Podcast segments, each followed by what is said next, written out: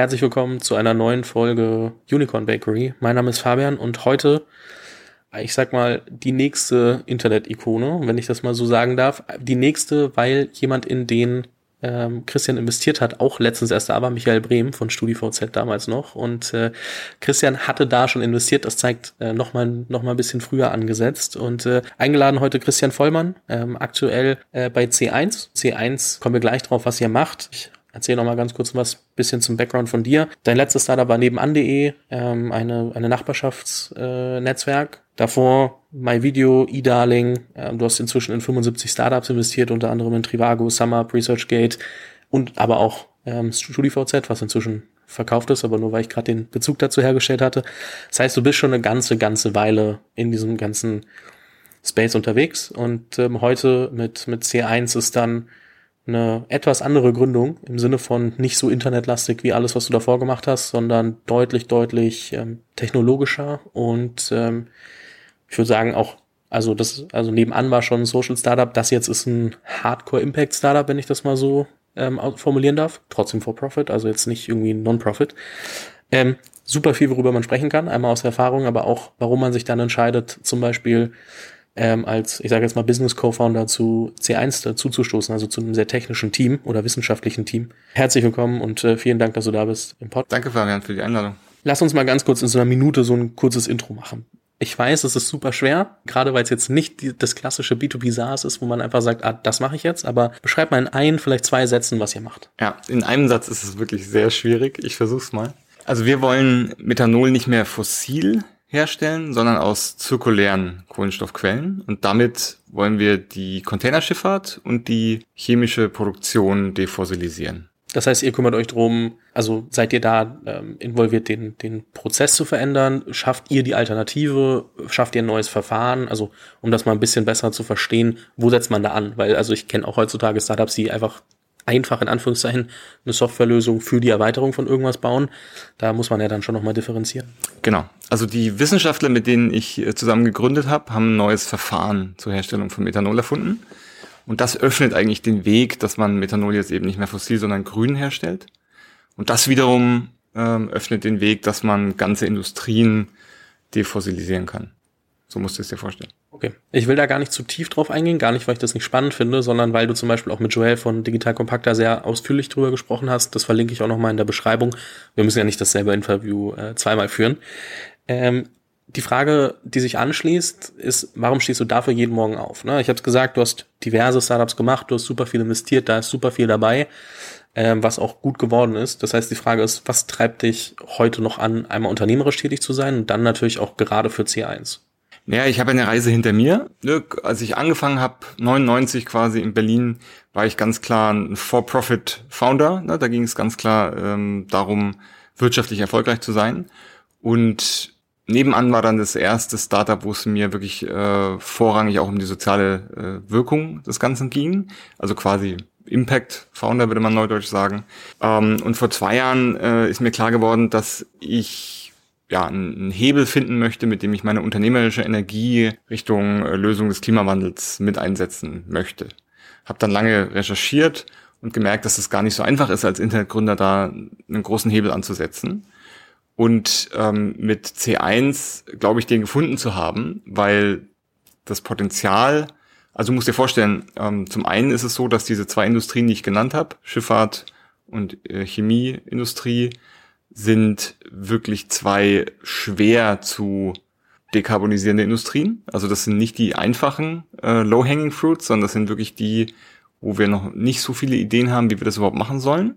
Und du weißt, wenn wir das 1,5 Grad Ziel erreichen wollen, müssen wir müssen alle Sektoren Richtung Net Zero wandern. Das heißt, ähm, daher ist es der Impact potenziell groß. Und zum Zweiten sind es einfach beides Industrien, die mehrere Prozent jeweils äh, der globalen CO2-Emissionen verursachen. Das heißt, das Total Potential, ne, wie viel man davon dann gehoben bekommt am Ende, ist natürlich nochmal eine andere Frage.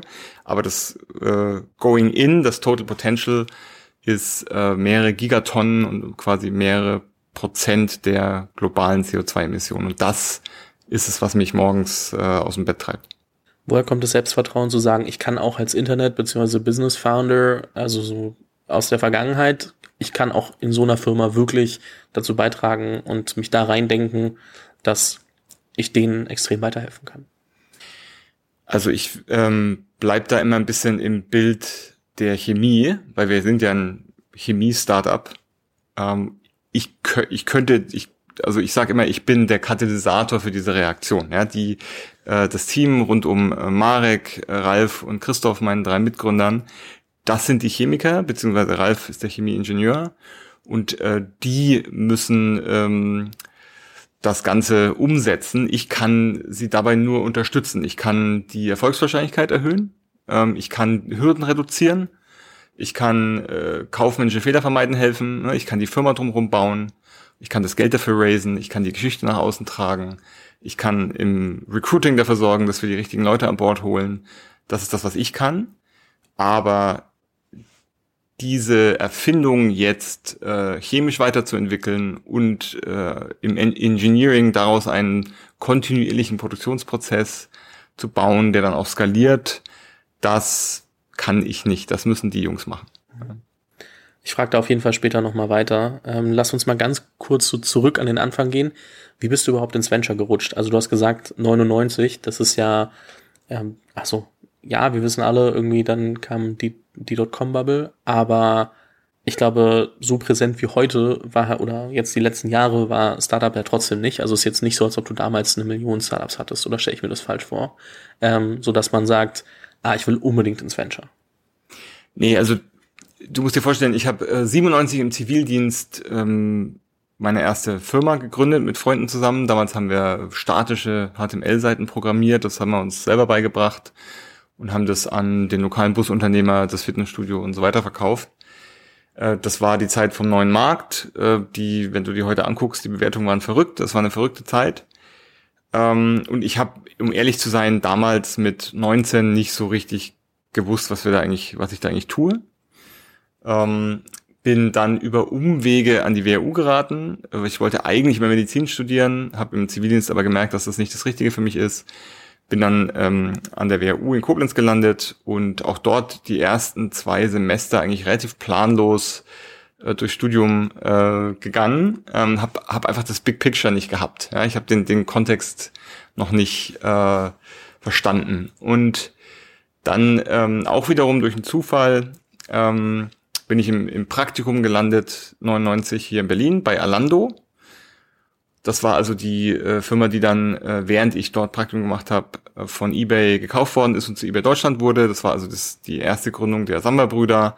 Ich finde es übrigens faszinierend, warum die damals Alando hieß. Und zwar, das hat mir Jörg mal erzählt, ähm, auch wenn er noch nicht im Podcast war, weil wir das irgendwie nie hingekriegt haben, aber weil du unten damals auf den Internetseiten noch so Reiter hattest, wenn du dann so auf die nächste Seite klicken konntest und du dann einfach bei der nächsten Seite im Alphabet gelandet bist. Das muss man sich mal vorstellen, dass es, dass deswegen eine Firma dann Alando hieß und äh, was für eine Zeit das noch war. Es musste ein Name mit A sein, genau, richtig. Das war äh, der Grund, warum das Alando hieß.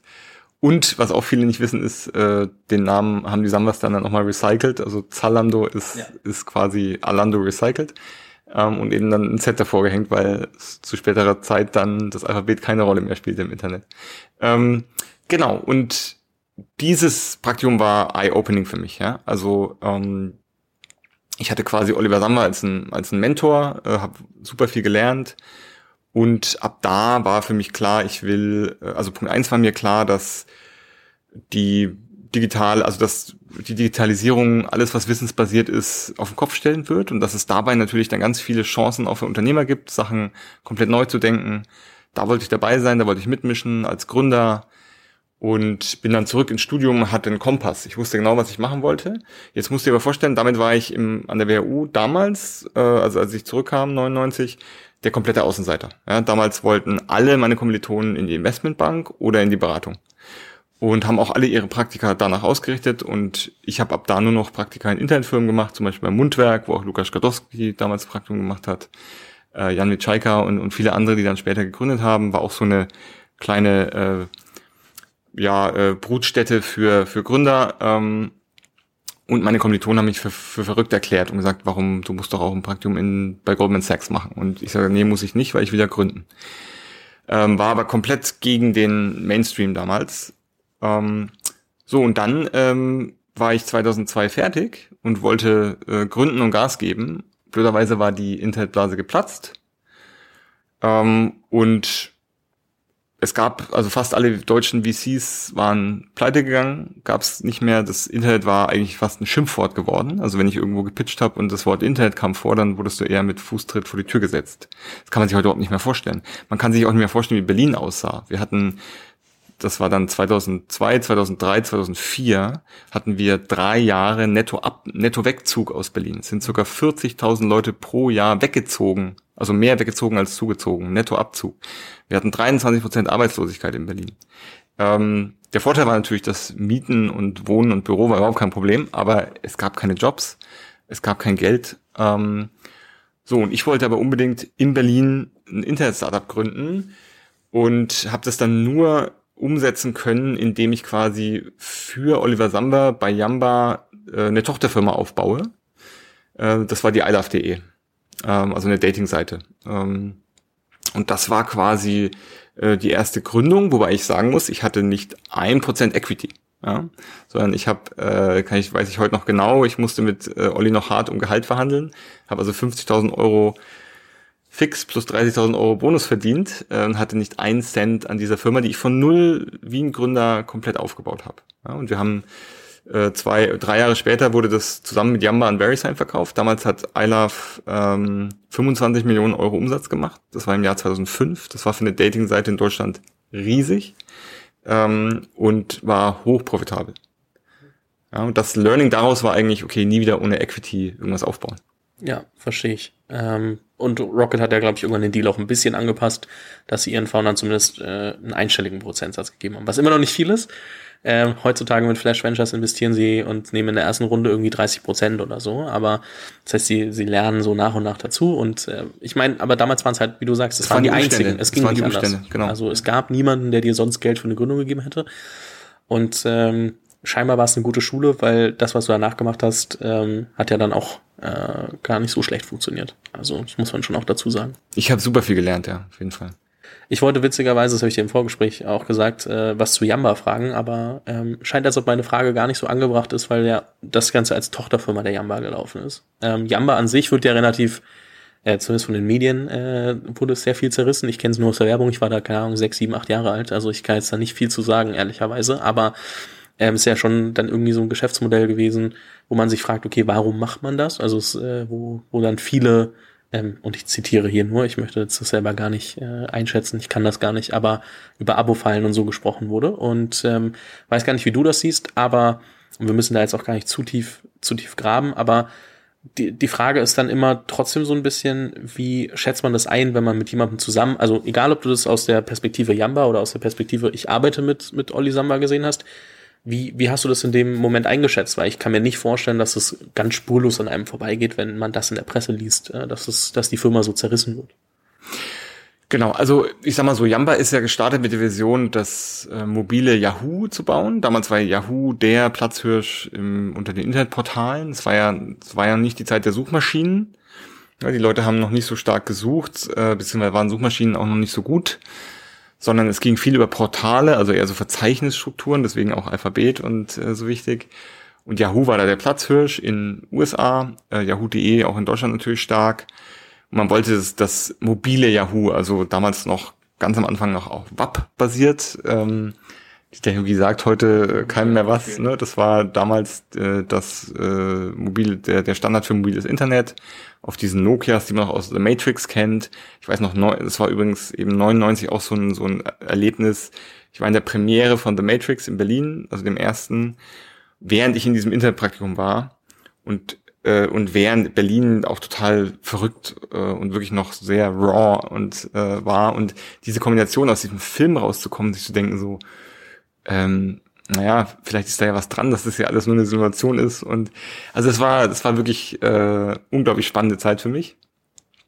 Und äh, genau, also die Vision war Yahoo des mobilen Internets und äh, man hat aber relativ schnell gemerkt, dass da kein richtiges Businessmodell ist und dass auch der Traffic auf WAP einfach war einfach noch nicht viel los. Ähm, so, und dann äh, hat man eben Klingeltöne entdeckt, hat die erst äh, einzeln verkauft, aber ja, viel mehr als äh, 2,99, 3,99 für irgendeinen so Klingelton konnte man halt nicht nehmen. Äh, und dann hat man das Abo entdeckt und das dann äh, gemerkt, okay, das funktioniert besser. Und das dann halt, ja, ähm, ad absurdum getrieben. Genau. Und wenn du in, innerhalb dieser Firma warst, ist das, es dauert einfach so eine Zeit, bis du merkst, okay, das, wir treiben das jetzt ad absurdum. Also du, du hast deine KPIs und du optimierst halt dein Online-Marketing und deine Fernsehwerbung und, und deine Printwerbung auf deine KPIs. Mir ist es zum ersten Mal klar geworden, als ähm, meine Tante, ich glaube, es war Weihnachten, ich war zu Hause bei meinen Großeltern, wo ich sehr große Familie, alle Tanten, Cousinen und so weiter. Und meine Tante äh, war stocksauer, weil sie ihrer Tochter eine Prepaid-Karte äh, gekauft hat und es hat dreimal Bing Bing Bing gemacht und die war schon wieder leer. Und war dann hatte hat mir das dann äh, stocksauer vorgeworfen, dass wir totale Abzockerladen wären. Und da ist mir zum ersten Mal aus Kundensicht klar geworden, was was Jamba eigentlich macht. Ja, und ab da habe ich dann hat dann auch, ne, wenn du wenn du das einmal verstanden hast, dann ist es schon so, dass dich das dann belastet hast und du dann immer mehr drüber nachdenkst. Und das war ja auch der Grund, warum ich dann irgendwann also warum für mich klar war, als Jamba dann verkauft wurde, okay, hier ist die Reise für mich jetzt zu Ende und ich äh, orientiere mich äh, anderweitig. Wann, wann war My Video? Also war das direkt daran anschließend oder? Genau. Das, Weil das war ja auch noch mal eine Rocket Internet Gründung, oder? Wenn ich das richtig gelesen habe. Mein Video war daran anschließend ähm, und ähm, kam daher, dass ähm, ich dann von einem Freund einen YouTube-Link geschickt bekommen habe und zum ersten Mal YouTube gesehen habe ähm, und kannte mich ja dann äh, aus iLove-Zeiten auch sehr gut mit mit äh, Online-Marketing und so weiter aus. Ja, hab dann eben auf Alexa und Nielsen und so geguckt, wie ähm, wie YouTube quasi explosionsartig wächst. Es war damals ein paar Monate alt, aber hatte also, schon glaub, total Hockeystick. Alexa verstehen Leute heute was anderes. Nielsen sagt den Leuten wahrscheinlich nichts, aber. Genau, das waren die Tools, mit denen du eben gucken konntest, wie, wie groß eine Webseite ist und wie schnell sie wächst. Ja. Genau, und habe dann erkannt, okay, das ist, das ist wirklich Viral Growth, also selten so, so ein virales Wachstum gesehen und dann eben auch geguckt, wer macht das in Deutschland. Es gab YouTube.de noch nicht äh, und dann beschlossen, äh, das will ich machen. Und die äh, äh, Olli, Alex und Marc haben, haben mir das erste Geld gegeben dafür. Und ja, das war auch eine der härtesten Lektionen, weil wir haben, ich habe dann myvideo.de äh, und FR gemacht, zeitgleich. Damals mit Kai Kühne, der ähm, Jahre später ähm, Airbnb in Spanien aufgebaut hat. Äh, und es war so erfolgreich, dass damals, ihr müsst verstehen, damals war die Video-Hosting war noch was ganz anderes. Also damals war die Bandbreite das knappe Gut und das, was auch sehr, sehr teuer war. Und mit dem äh, Erfolg, den wir mit meinem Video hatten, mit dem viralen Wachstum, sind die Bandbreitenkosten komplett explodiert und äh, es hat mir einfach das Geld, das auf dem Konto war, wirklich konnte jeden Tag zusehen, wie es weniger wird und habe dann äh, versucht, mehr Geld aufzutreiben. Ähm, habe das am Ende auch geschafft, aber musste quasi drei Wochen bevor das Geld dann eingetroffen ist, musste ich myvideo.fr abschalten. Ähm, was aus heutiger Sicht auch total schade ist, weil Dailymotion gab es noch gar nicht. Also Dailymotion, da hätte ich quasi vier Wochen vorher Geld auf dem Konto gehabt, wäre ich mit dem Fundraise ein bisschen schneller gewesen. Hätte, glaube ich, wäre Dailymotion nie hochgekommen, weil in dem Bereich war es wirklich so, der, der, ne, der, der den meisten Traffic hat, also die User laden ja Videos hoch. Das heißt, der, der die meisten User hat, hat auch mehr Content. Der, der mehr Content hat, zieht wieder mehr User. Und das ist dieses Flywheel, das eben diese viralen Effekte äh, dann kreiert und so ein Winner takes all am Ende Effekt hat. Ähm, insofern hätte ich eben nicht nur die größte Plattform in Deutschland sein können, sondern auch in Frankreich. Aber da war ich eben vier Wochen zu spät beim Fundraising. Ja, schon verrückt, wenn man sich das so, wenn man sich das so anhört. Und das selbst nur so ich ja, wie gesagt, nur sehr im Kleinen als so, als User-Perspektive. Ich habe mein Video mitbekommen, aber ich, wie gesagt, ich war da auch trotzdem zu jung, um das so richtig groß irgendwie zu, zu, zu sehen. Ähm, warum ich das gefragt habe, ist ja, weil du meintest, dass äh, dann irgendwann so ein, so ein Abnabelungsprozess begonnen hat und du gesagt hast, okay, ich gehe geh da auch raus äh, bei, bei Rocket und dann trotzdem wieder ähm, zu, zu den Summers gegangen bist und nach einer Finanzierung gefragt hast. Deswegen wollte ich nur so. Genau, nee, da, das, ähm, da war der Abnabelungsprozess von von den Sambas noch nicht das Thema, sondern einfach, dass ich, dass ich mit dem Jamba-Geschäftsmodell äh, nichts mehr zu tun haben wollte. Ähm, aber mit den Sambas, also ich arbeite ja auch heute mit Alex äh, weiterhin gut zusammen. Ich habe von Olli wirklich super viel gelernt. Gibt halt auch Sachen, die man von ihm nicht lernen kann. Ähm, das ist halt so. Aber ich habe jetzt kein äh, schlechtes Verhältnis mit ihm. Ähm, ich habe nur irgendwann beschlossen, dass ich halt meine eigenen Wege gehen will. Ich habe aber ähm, selbst dann, selbst nach meinem Video äh, habe ich ja mit David und Lukas E-Darling zusammen gemacht. Auch da haben wir, äh, haben wir ja ähm, Geld von Rocket genommen. Also das, äh, das kam dann erst später eigentlich. Ja. Es soll auch gar nicht irgendwie jetzt, also ich will auch gar nicht zu tief da irgendwie drin buddeln. Ich wollte nur diesen Prozess einmal verstehen, wie man darüber gedacht hat und wie man sich dann entwickelt hat. Man muss es aber auch in Perspektive setzen. Es gab damals nicht, also es gibt heute noch Firmen, wo ich sage, die wir von deren Geschäftsmodell, auch wenn man es in der Außenwahrnehmung nicht wahrnimmt, funktionieren die gefühlt ähnlich äh, vom, vom Druck, der auf Kunden aufgebaut wird, wie, wie ein Yamba. Dementsprechend, also auch heute ist nicht alles Gold, was glänzt. Ähm, das muss man sich auch nochmal noch mal irgendwie in den, in den Kopf rufen. Und damals gab es auch einfach nicht so viele Internetfirmen. Ne? Das heißt, wenn man im Internet arbeiten wollte, wir haben darüber gesprochen, ähm, und du hast, also dann, dann hängst du da halt ähm, dann mit, mit Rocket in dem Moment zusammen, gerade in der Zeit. Und da gab es halt auch noch nicht 500 verschiedene Ventures. So, das äh, ähm, soll jetzt auch gar keine irgendwie zu krasse Kritik sein. Ich wollte nur das mal verstehen, weil, wie gesagt, für mich nicht nachvollziehbar ist, weil ich da einfach zu jung war, um das irgendwie mitzuerleben. Ähm, lass uns aber mal wieder einen Tick zurückkommen zu, zu C1. Ähm, einfach aus dem Grund, weil mich dann interessiert, du hast gesagt, okay, ich will ähm, mehr Impact machen, also das nächste Venture soll mehr Impact haben. Ich begebe mich auf die auf die Suche nach einem äh, Team, was da auch äh, gut ist. Und ähm, ich glaube, äh, bei Joella hast du erzählt, dass sie dich gefunden haben. Das, ich kann mir vorstellen, dadurch, dass man sucht, ist es immer so, man findet sich gegenseitig. Aber ähm, die Frage dann auch, was ist so der also du bist ja jetzt, also ich glaube, du bist wissenschaftlich interessiert, das sieht man durch, durch äh, ein ResearchGate Investment, du warst zwischenzeitlich kurz bei ResearchGate. Ähm, und die Frage ist dann, wie funktioniert das, wenn man eigentlich irgendwie Internetunternehmer ist, dann eine Due Diligence zu machen, die man als Gründer ja, wenn man dazu stößt zum Team, ähm, schon machen sollte und um zu verstehen, die sind wirklich gut. Wie, wie ist denn dieser Prozess gelaufen? Also was hast du dir angeschaut, um zu sagen, okay, das ist wirklich ein verdammt gutes Team und das macht richtig Sinn, mit denen zu arbeiten? Ähm, und gerade wenn man halt vielleicht in, im letzten chemischen Prozess nicht alles versteht. Mhm. Ähm, das würde mich einfach mal wirklich interessieren, weil ich mir wünschen würde, dass mehr ähm, Business Founder vielleicht auch immer mal wieder auf solche Teams stoßen und sich das dann genauer angucken und überlegen, kann ich meine Fähigkeiten da eigentlich mit reinbringen und nicht nur das nächste, keine Ahnung, Uber für irgendwas machen. Genau, also zunächst habe ich die Due Diligence nicht ganz alleine gemacht, sondern zusammen mit äh, Dirk Raczynski, ähm, würde ihn auch als Mentor bezeichnen, auch als Freund. Ähm, der hat mich auch vorgestellt dem Marek, ähm, also über den kam auch der Kontakt. Und äh, Dirk hat äh, lange Jahre das, den Technologietransfer an der Humboldt-Universität aufgebaut, hatte selber ein Startup im, im Bioethanol-Bereich ähm, vor circa zwölf Jahren in, in dem Biofuels-Hype damals und ist auch heute wieder wissenschaftlicher Gründer mit Xolo, äh, ist also ein neuartiges 3D-Druckverfahren. Und ähm, kennt sich, ja, hat ein, hat ein sehr tiefes Technologieverständnis und war eben auch interessiert äh, an dieser Technologie. Und wir beide haben gemeinsam äh, die Diligence gemacht, haben uns vorher auch wirklich quasi gesagt, okay, was wollen wir bewiesen sehen, dass wir sagen, okay, da, da, darauf lässt sich eine Firma aufbauen weil wir uns, uns war auch klar, ne, wir machen das einmal für uns selber natürlich, aber dann natürlich auch, wenn wir da reingehen, dann stehen wir da auch mit unserem Namen, wir investieren eigenes Geld, wir holen dann andere Leute ran, die sich dann wiederum auf unsere Due Diligence auch mit verlassen. Das heißt, uns war bewusst, wir müssen da schon äh, wirklich sauber vorgehen. Das war uns von Anfang an klar. Und ähm, was wir gemacht haben, ist, wir haben also quasi mit ähm, den führenden Wissenschaftlern in dem Bereich, also wir reden hier von homogener Katalyse, das ist ein, also die Katalyse ist ein Bereich in der Chemie, und ein Unterbereich davon ist nochmal die homogene Katalyse. Ähm, das bedeutet, dass äh, der Eingangsstoff und der Katalysator in der gleichen Phase, also die, die vier Phasen sind flüssig, fest, gasförmig und Plasma. Es gibt vier Phasen im Universum. Und äh, wenn der Eingangsstoff einer katalytischen Reaktion und der Katalysator in der gleichen Phase miteinander reagieren, dann ist das eine homogene Katalyse. Das ist ein eigener Bereich und dort haben wir mit den führenden Menschen in Deutschland quasi gesprochen und die da mit drauf gucken lassen, uns deren Meinung eingeholt. Das war mal Schritt eins.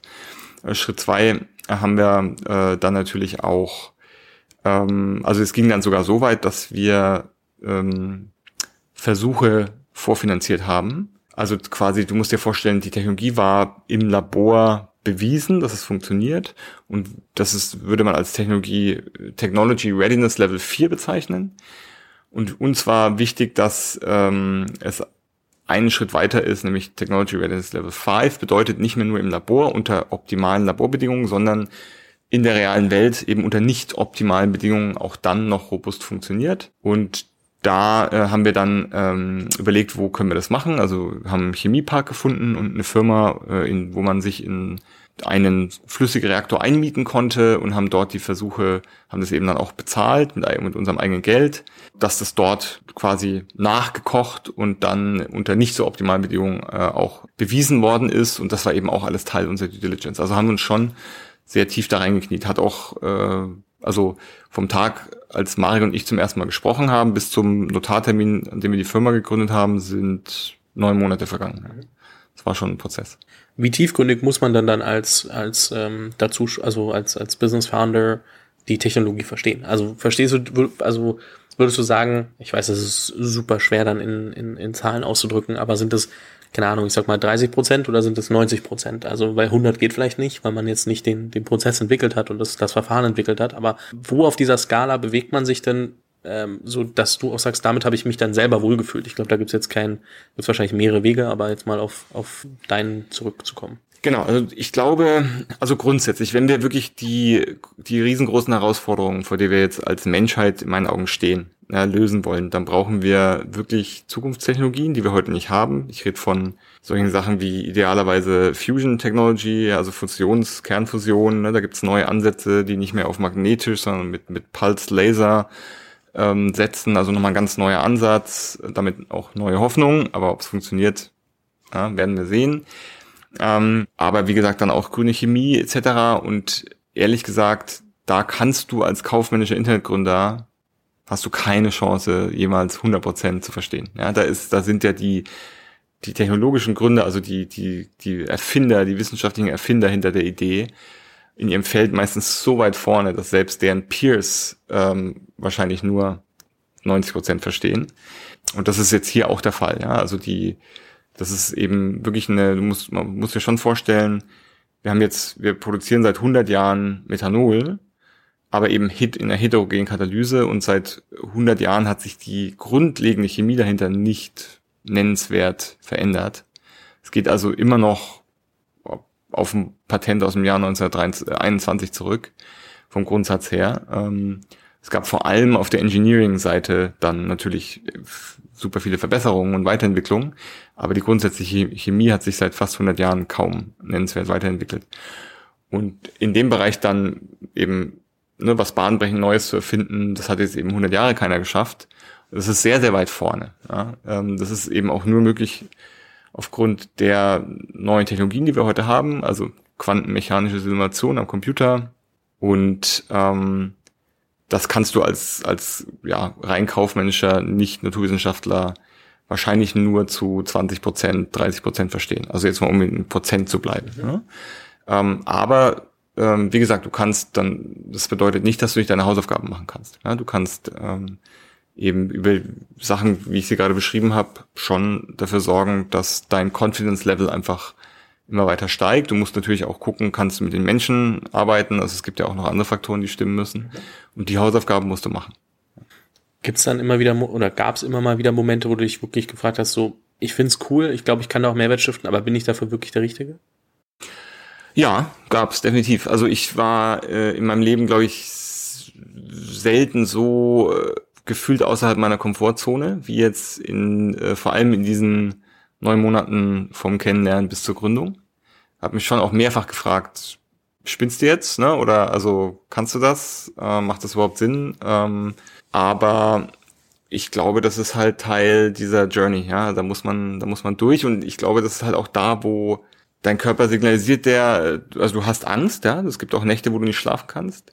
Und dein, ich glaube, dein Körper signalisiert dir damit, du bist hier außerhalb deiner Komfortzone. Achtung, ne, alles schreit irgendwie Achtung, Warnsignal. Ähm, das hat eine, hat eine biologische Funktion. Äh, und unser, äh, ne, unsere Fight or Flight, also dieses, laufe ich jetzt weg oder greife ich an. Ähm, und ähm, ja, ich glaube aber, wenn, wenn, wenn du wirklich das neu in die Welt setzen willst und wenn wir wollen, dass wir mehr interdisziplinäre Teams haben, ja, dann, dann müssen wir da durch, ja. Und äh, ich kann dir nicht garantieren, dass wir erfolgreich sein werden. Ne? Das, ähm, es gibt keine Erfolgsgarantie. Aber ich glaube, wir haben, wir haben sehr, sehr gute Setup, wir haben eine patentierte Technologie, die bisher alles hält, was sie bisher, äh, was wir bisher versprochen haben. Äh, sieht also wirklich, alle Lampen stehen auf grün. Es, wir haben noch einen weiten Weg vor uns. Es gibt noch sehr viel zu tun. Die Hausaufgaben sind ganz klar. Ähm, ich wünschte auch, es würde schneller gehen. Das ist ähm, auch eine Sache, die jetzt natürlich mit den Lieferengpässen und das, das spielt uns jetzt auch gerade alles nicht in die Karten, aber mit müssen wir umgehen. Aber ich glaube, wenn wir als Gesellschaft diese großen Herausforderungen meistern wollen, ja, wir haben uns lange genug ausgeruht auf 150 Jahren fossiler Verbrauch. Wir sind, wenn du überlegst, wir sind komplett abhängig von Öl, Gas und Kohle. Komplett. Nicht nur in, wie wir unsere Energie herstellen, wie wir unsere Häuser und heizen, sondern auch, wie wir unsere Sachen herstellen. Basiert alles am Ende des Tages eigentlich, ne, der Großteil unserer Wertschöpfung seit 150 Jahren basiert darauf, dass wir Öl aus der Erde holen. Und da, davon loszukommen, das ist eine monumentale Aufgabe. Und deswegen brauchen wir da all hands on deck, in meinen Augen. Was mich interessiert ist, ich meine, gerade bei, bei den ganzen Internetfirmen hast du es oft, dass der CEO sehr stark versucht, irgendwie seine Meinung bei Produkten, beim Produkt selbst einzubringen.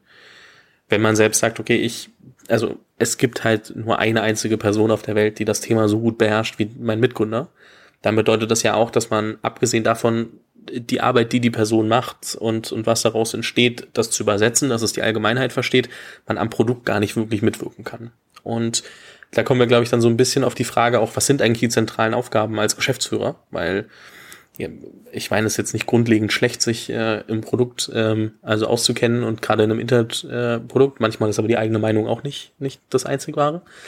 Worauf konzentrierst du dich? Also was würdest du sagen jetzt aus den ganzen Erfahrungen, die du gemacht hast? Das sind ja jetzt über 20 Jahre Unternehmertum dabei. Ähm, und das können, glaube ich, echt wenig Leute sagen, gerade auch in der, in der Internetökonomie. So, was sind die zentralen Aufgaben als, als Gründer und Geschäftsführer einer Firma? Ich glaube, ähm, also wichtig ist, glaube ich, dass man halt auch mit der Zeit rausfindet und lernt, was man gut kann und was man auch nicht so gut kann. Ja? Kein Mensch kann alles gut. Und ähm, ich bin starker Verfechter davon, sich auf seine Stärken zu konzentrieren und das zu tun, was man gut kann. Das fällt einem auch leichter, das macht einem auch mehr Freude, dann äh, ist man automatisch in meinen Augen auch besser. Und ähm, ich gebe dir komplett recht, es äh, gibt viele Gründer, die sehr starke Product Founder sind. Das ist auch ein echtes Asset. Ne? Also weiß nicht, ein paar Beispiele zu nennen aus meiner aus meiner Generation. Ähm, warum ist SumUp so erfolgreich? Ne? Daniel Klein ist ein wahnsinnig guter Product Founder. Äh, Christian Reber würde mir einfallen, ne? das ist äh, unheimlich starker äh, Product Founder, der jeden Tag das Produkt verbessert. Ja, das, das war ich nie. Ja? Ich war nie so ein starker Product äh, Founder. Ähm, würde ich nie von mir behaupten und, und, und bin ich nicht, war ich auch nie. Ähm, wäre jetzt bei dem Setup auch gar nicht möglich, wie du ja schon korrekterweise gesagt hast. Ne? Ich ähm, sehe meine Rolle als CEO vor allem in, bei C1 wirklich viel mehr als ähm, das, was ich, ich, ich weiß nicht von wem es ist, ich habe das mal gelesen, er hat gesagt, eigentlich hat ein CEO nur drei Aufgaben, nämlich ähm, die quasi die Strategie setzen und, und sie an alle relevanten Stakeholder klar und einfach zu kommunizieren.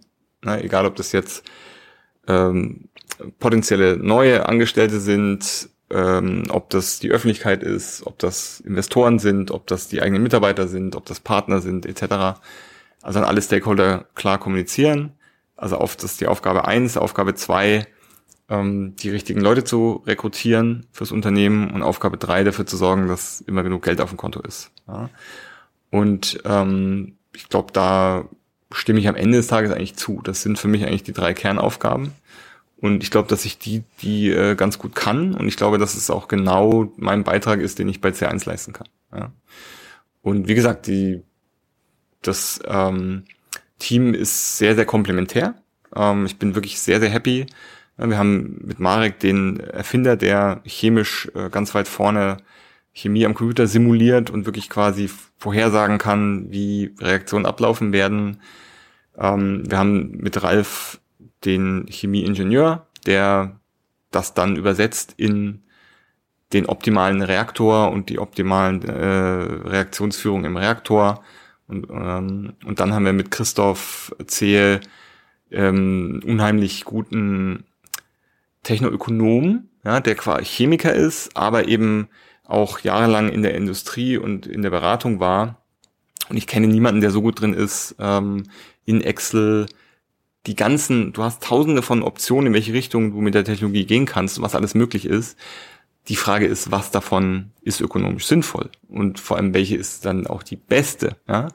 Und das dann ähm, technoökonomisch zu modellieren und dann auch strategisch zu überlegen, äh, in welche Richtung äh, gehen wir, auf welche Märkte, auf welche Feedstocks und so weiter konzentrieren wir uns. Da ist äh, Christoph wirklich exzellent und ich freue mich, dass das in dem Team diese Kompetenzen so zusammengekommen sind und ich mich eigentlich, wie gesagt, auf diese drei CEO-Aufgaben konzentrieren kann.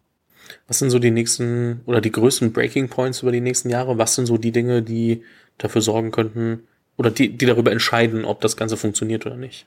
Also als Firma, aber auch als äh, Technologie ausgerollt.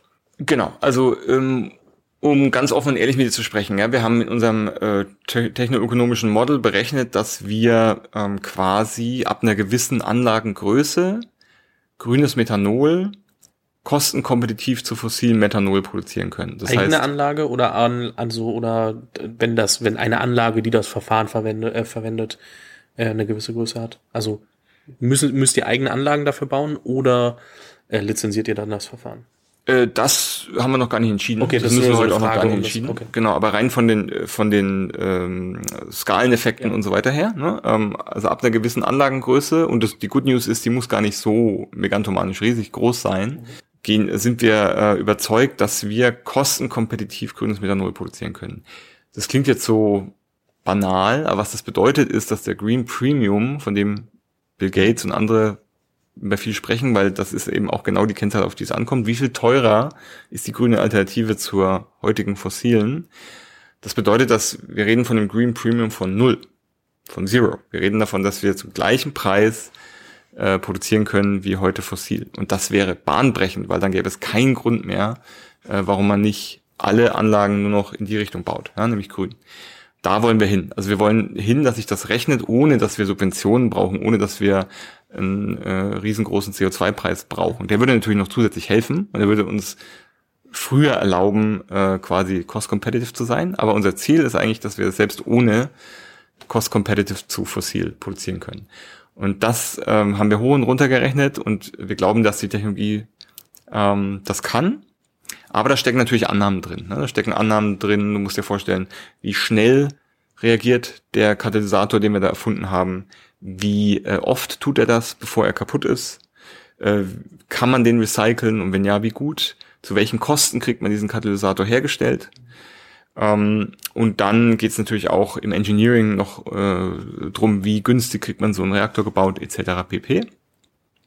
Da stecken Annahmen drin, die ähm, und die Aufgabe der nächsten zwei Jahre ist es eben eine Annahme nach der anderen äh, zu beweisen, beziehungsweise alle all diese Sachen in diese Zielregion, wo wir sie brauchen, hinzuentwickeln. Ja? Und das, das sind die Hausaufgaben. Dabei kann natürlich auch noch einiges schiefgehen. Ähm, aber ja, ich glaube, wenn wir das nicht schaffen, dann schafft es keiner. Gibt es irgendwas außer Zeit, was euch dabei helfen würde, ähm, schneller, besser äh, zu performen oder, oder, oder voranzukommen? Oder braucht es einfach die Zeit, weil es einfach Sachen sind, die nach und nach getestet werden müssen? Genau, also äh, es gibt gewisse Sachen, die kannst du jetzt gar nicht äh, noch mehr beschleunigen. Du könntest natürlich, wenn du jetzt, ich sag mal so, wenn du jetzt Unlimited Funds hättest, ja, wenn, wenn Geld überhaupt keine Rolle spielen würde, dann würdest du einfach noch mehr Sachen parallel machen und sagen, okay, wenn das nicht funktioniert, dann hätte ich zwar das zweite eigentlich gar nicht angefangen, aber aus Zeitgründen ähm, du musst dir vorstellen, äh, genauso wie wir, wie wir die ähm, Impfstoff ähm, hergestellt haben, bevor er zugelassen war, weil wir gesagt haben, wenn die Zulassung kommt, dann haben wir dann schon Millionen von Dosen, die wir sofort verimpfen können. Das hättest du vor Corona nie gemacht, ne? weil äh, wenn die Zulassung nicht gekommen wäre, hätte man das alles wegwerfen können ja? und hätte hunderte von Millionen in Sand gesetzt. Ja? Also quasi solche Sachen könntest du machen, wenn du jetzt, wenn quasi Geld überhaupt keine Rolle spielen würde. Aber das ist äh, eben äh, leider nicht der Fall. Ja? Also äh, Geld ist natürlich ähm, nicht unendlich verfügbar und insofern müssen schon wir auch immer sehr genau überlegen, okay, welches Risiko können wir eingehen, wie viel können wir parallelisieren. Ja, wir sind da schon deutlich äh, risikoaffiner unterwegs, als jetzt das im normalen Wissenschaftsstartup der Fall wäre. Also ich, äh, ich drücke meine Jungs schon immer in Wir müssen schnell sein. Allein schon, weil die Klimakrise einfach nicht auf uns wartet. Ähm, uns, uns läuft einfach die Zeit davon, ähm, dieses 1,5 Grad Ziel überhaupt noch zu erreichen. Es wird immer schwieriger, rückt in immer weitere Ferne, umso länger wir brauchen. Insofern, wir müssen schnell sein. Gleichzeitig können wir nicht all, können wir nicht zu viel Risiko eingehen. Ne? Das ist immer diese feine Balance. Ich habe vorhin schon gesagt, dass ich mit äh, Michael Briem gesprochen hatte und äh, Michael meinte, die, das letzte Funding-Umfeld bzw. die letzten Jahre waren sehr gut, weil oft Sachen finanziert wurden, die halt sonst vielleicht nicht finanziert werden würden, einfach weil sie sehr kapitalintensiv sind, sei es Biotech, sei es irgendwie ähm, so Loss-Leading Products wie, äh, oder, oder, oder Firmen, die sehr, also unfassbar kapitalintensiv sind, wie wir es jetzt bei Gorillas und so sehen ähm, und auch bei anderen Modellen. Ist, trifft es bei euch auch zu, dass du das, äh, dass du sagst, okay, wir werden noch kapitalintensiv unterwegs sein und es könnte unter oder ich krieg so ein bisschen ungutes Gefühl dabei, weil der Markt sich gerade dreht oder ähm, wie, wie schaust du dir die aktuelle Situation an? Mit welchem Gefühl? Genau, also ich bin relativ fest überzeugt, dass äh, wir sind ja ein Green Tech, Climate Tech Unternehmen. Ja. Ich glaube, dass sich der Sektor schon relativ stark entkoppeln wird von ähm, dem, sag ich mal, dem Markt, der jetzt ein Gorillas finanziert. Ja, ähm, warum? Also auf der einen Seite sage ich das, weil ich, weil ich äh, zweckoptimistisch bin. Auf der anderen Seite ähm, glaube ich schon, äh, dass ja die Investoren, die da, also Investoren, die in Green Tech, Climate Tech investieren, äh, tun das ja ähm, definitiv mit so einer Double Bottom Line. Die wollen nicht nur Geld damit verdienen, die wollen auch eben ja einen Impact erreichen. Ne? Die wollen quasi, dass wir schneller vorankommen bei der Energiewende etc. Und die wissen auch, dass sie einen langen Atem brauchen. Das ist in meinen Augen auch geduldigeres Kapital automatisch, ähm, weil die Klimakrise lösen wir nicht in fünf bis sieben Jahren, sondern äh, das wird uns die nächsten 30 Jahre beschäftigen. Äh, die wissen auch, dass es eben oft wissenschaftlich Deep Tech ist, äh, wo die Entwicklungszyklen äh, leider äh, nicht ähm, die super schnellen A-B-Tests, äh, die du halt im Internetbereich machen kannst, äh, sind, sondern die, die Entwicklungszyklen leider länger sind. Und deswegen, ähm, ja, und plus, ich glaube, was wir jetzt sehen, also wir sehen Rekorddürre in Italien, ich muss jetzt die ganzen Klimaereignisse nicht aufzählen, aber ähm, ich glaube, es wird auch jetzt immer mehr im Mainstream ankommen, dass Klimawandel eben kein Hoax ist und keine Erfindung, sondern dass wir, der ist ja heute schon da, also in Drittentwicklungsländern oft noch viel schlimmer als bei uns.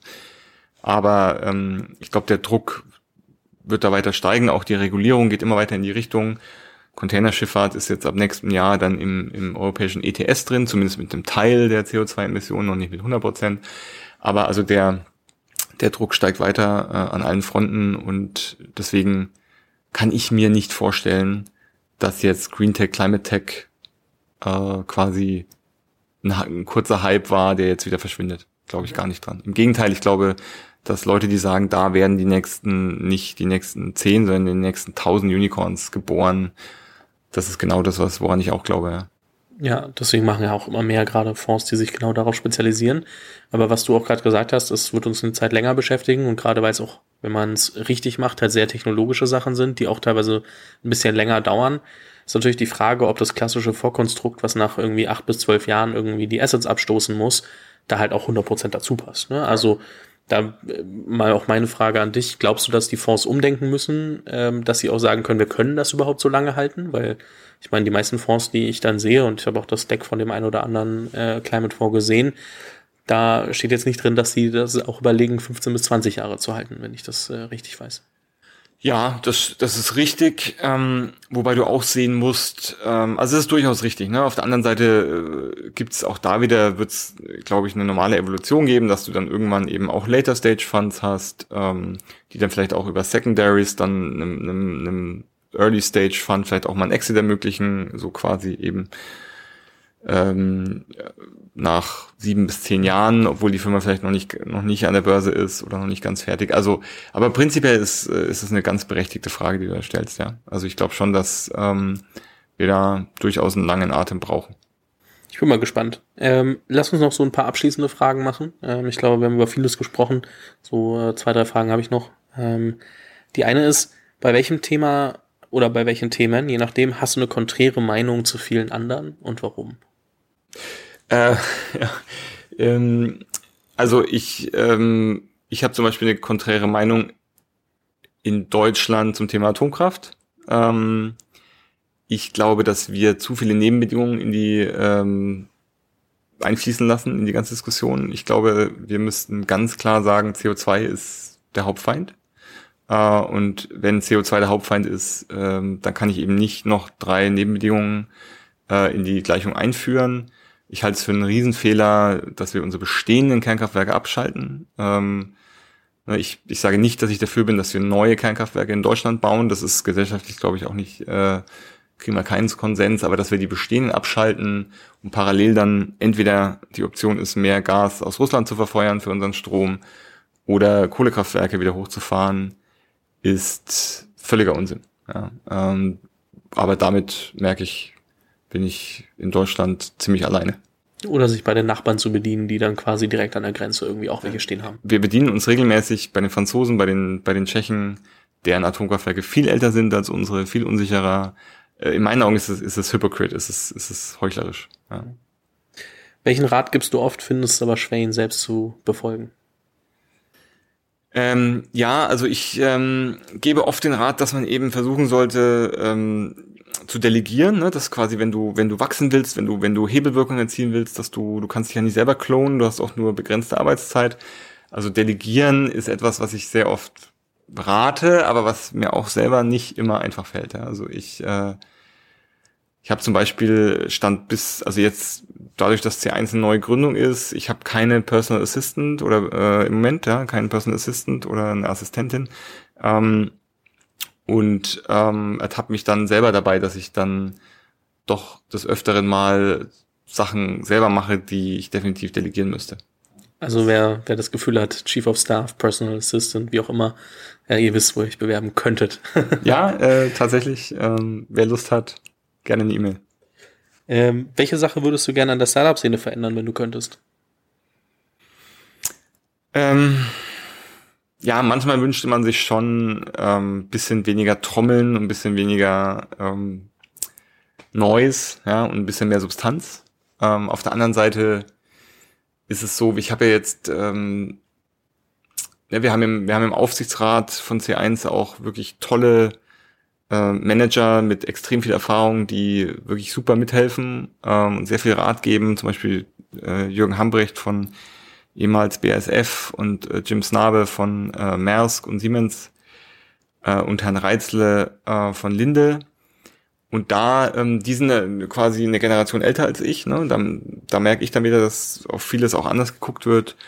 Und ähm, vor allem Herr Reitzle und äh, Herr Hambrecht sind dann eher der Meinung, wir müssten quasi jetzt viel leiser sein und viel weniger kommunizieren und erstmal Ergebnisse schaffen.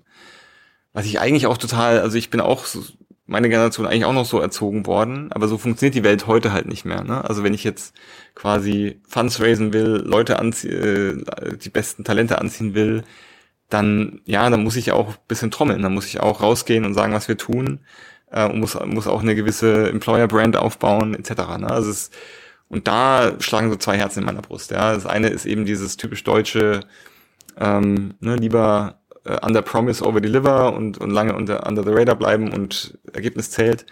Ähm, auf der anderen Seite, nee, man muss, das ist ja genau das, was wir in Deutschland noch besser machen müssen. Also auch wenn ich mir äh, Sachen angucke, zum Beispiel E-Kerosin, ja, da gibt's ähm, in Deutschland eine Firma, die hat extrem gutes Engineering und es gibt in den USA eine Firma, die hat sehr, sehr wenig. Und die Firma in den USA ist aber 20 mal so hoch bewertet, ähm, macht einen riesen Bohai, hat eine, hat eine wahnsinnig abgefahrene Webseite, macht einfach wahnsinnig gutes Marketing, ist technologisch viel weniger dahinter, sind technologisch viel weiter hinten. Ähm, und das ist eben genau der Unterschied. Ne? Und da müssen wir Deutschen eigentlich besser werden. Aber das ist immer dieses, äh, dieses Hin- und Hergerissen sein zwischen diesen zwei Polen. Was mir selber auch noch nicht so, die optimale Lösung ist mir auch noch nicht eingefallen. Also am besten ist natürlich Deliver and Trommeln. Ja? Beides gleichzeitig. Falls einer beiden zufällig zuhört. Ich bin sehr dankbar, dass Christian da auch sehr offen drüber spricht, weil es ja auch andere wieder dazu inspiriert, auch solche Wege auszuprobieren. Und ich glaube, das brauchen wir schon manchmal noch ein bisschen öfter. Ähm, sich auch zu entscheiden, nicht also manchmal vielleicht nicht nur for Profit zu machen oder überhaupt zu gründen. Es gibt ja ganz viele verschiedene äh, Bereiche. Ähm, dann aber auch äh, genau eben den Impact-Bereich oder wissenschaftliche, ähm, hochtechnologische Gründungen zu machen. Deswegen äh, sehr, sehr gut, dass du da auch äh, des Öfteren drüber sprichst. Ähm, und selbst natürlich auch sehr dankbar, dass wir, dass wir sprechen könnten. Eine letzte Frage noch. Ähm, welche, ich sage jetzt mal drei, aber es können auch zwei oder vier sein, äh, Eigenschaften möchtest du, dass deine Kinder von dir lernen oder an sich ähm, während des Aufwachsens, während der Erziehung mitnehmen? Also ich glaube, ich habe ja drei Söhne und die machen mir auch wahnsinnig viel Spaß. Erstmal muss ich noch einmal sagen, dass äh, dass alles, was ich mache, wäre ohne meine Frau überhaupt nicht möglich. Ja, also das ähm, ist ja auch so ein großes Thema in unserer Gesellschaft. Äh, die die die Rollenverteilung, das äh, und da muss ich wirklich sagen, dass ähm, wir wirklich ein Team sind und ich das, was ich mache, überhaupt nur machen kann, weil meine Frau so ein unglaublich äh, guter Teamplayer ist an der Stelle.